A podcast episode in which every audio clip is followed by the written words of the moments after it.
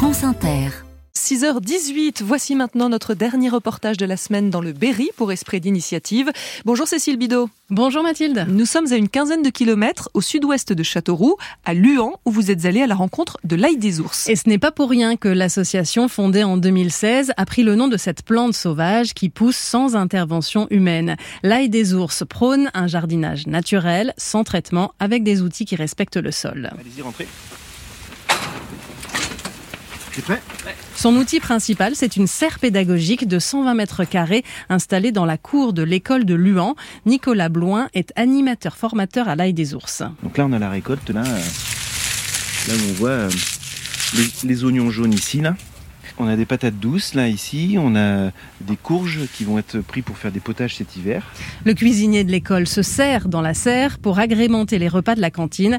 Ici, les enfants viennent jardiner et enterrer leurs idées reçues. Il y a certaines peurs à, à vaincre, que la terre c'est sale, que les insectes, euh, tu vois, c'est des monstres. Enfin, il y a vraiment tout cet imaginaire qui est fantasmé parce que euh, ils, ils mettent pas les pieds dans un jardin. Ben là, au fait, ils s'y frottent et donc du coup, ils, eh ben, ils grandissent un peu avec ça et on fait avec ses mains et puis euh, là, ils peuvent découvrir que ben, dans l'école, ils sont aussi à l'aise et qu'il y a vraiment un temps pour eux. Mais c'est pas paradoxal en zone rurale que les enfants n'aient pas l'habitude de la terre? Mais ça semble un peu contre-intuitif, effectivement, et l'association a constaté que la tradition du jardin potager s'était un peu perdue. La preuve avec cet habitué des ateliers jardinage de l'ail des ours. On la laisse là, non? Oui, oui, on va la laisser, la petite menthe là, je pense qu'elle gêne pas. Puis après, bah là, t'as des petites pousses de persil. là. Moi, c'est Frédéric. Je suis agriculteur à la base. J'ai arrêté et je veux me remettre au jardin. Et alors, qu'est-ce que vous avez à apprendre finalement, vous qui êtes agriculteur, qui avez été formé pour mettre les mains dans la terre?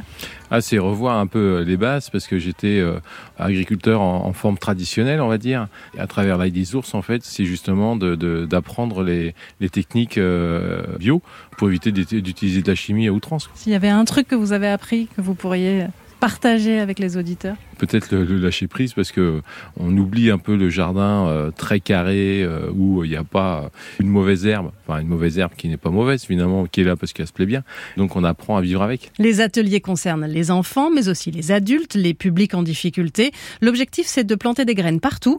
Aloïs Van Merken de l'Ail des ours. On pense qu'il faut repasser par les enfants pour refaire du jardin vivrier euh, chez soi. Quand on a des classes de 25-30 élèves à qui on montre qu'on peut produire soi-même sa nourriture en le faisant bien, en respectant l'environnement euh, et la planète, euh, oui, on a l'impression qu'ils sont sensibles à ça parce que la génération d'aujourd'hui, forcément, ils en entendent parler, ils voient bien qu'il faut faire des choses et on essaie de leur donner des clés pour essayer d'aller en avant, quoi.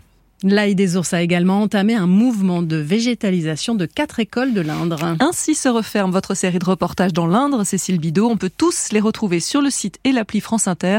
Votre chronique s'appelle Esprit d'initiative.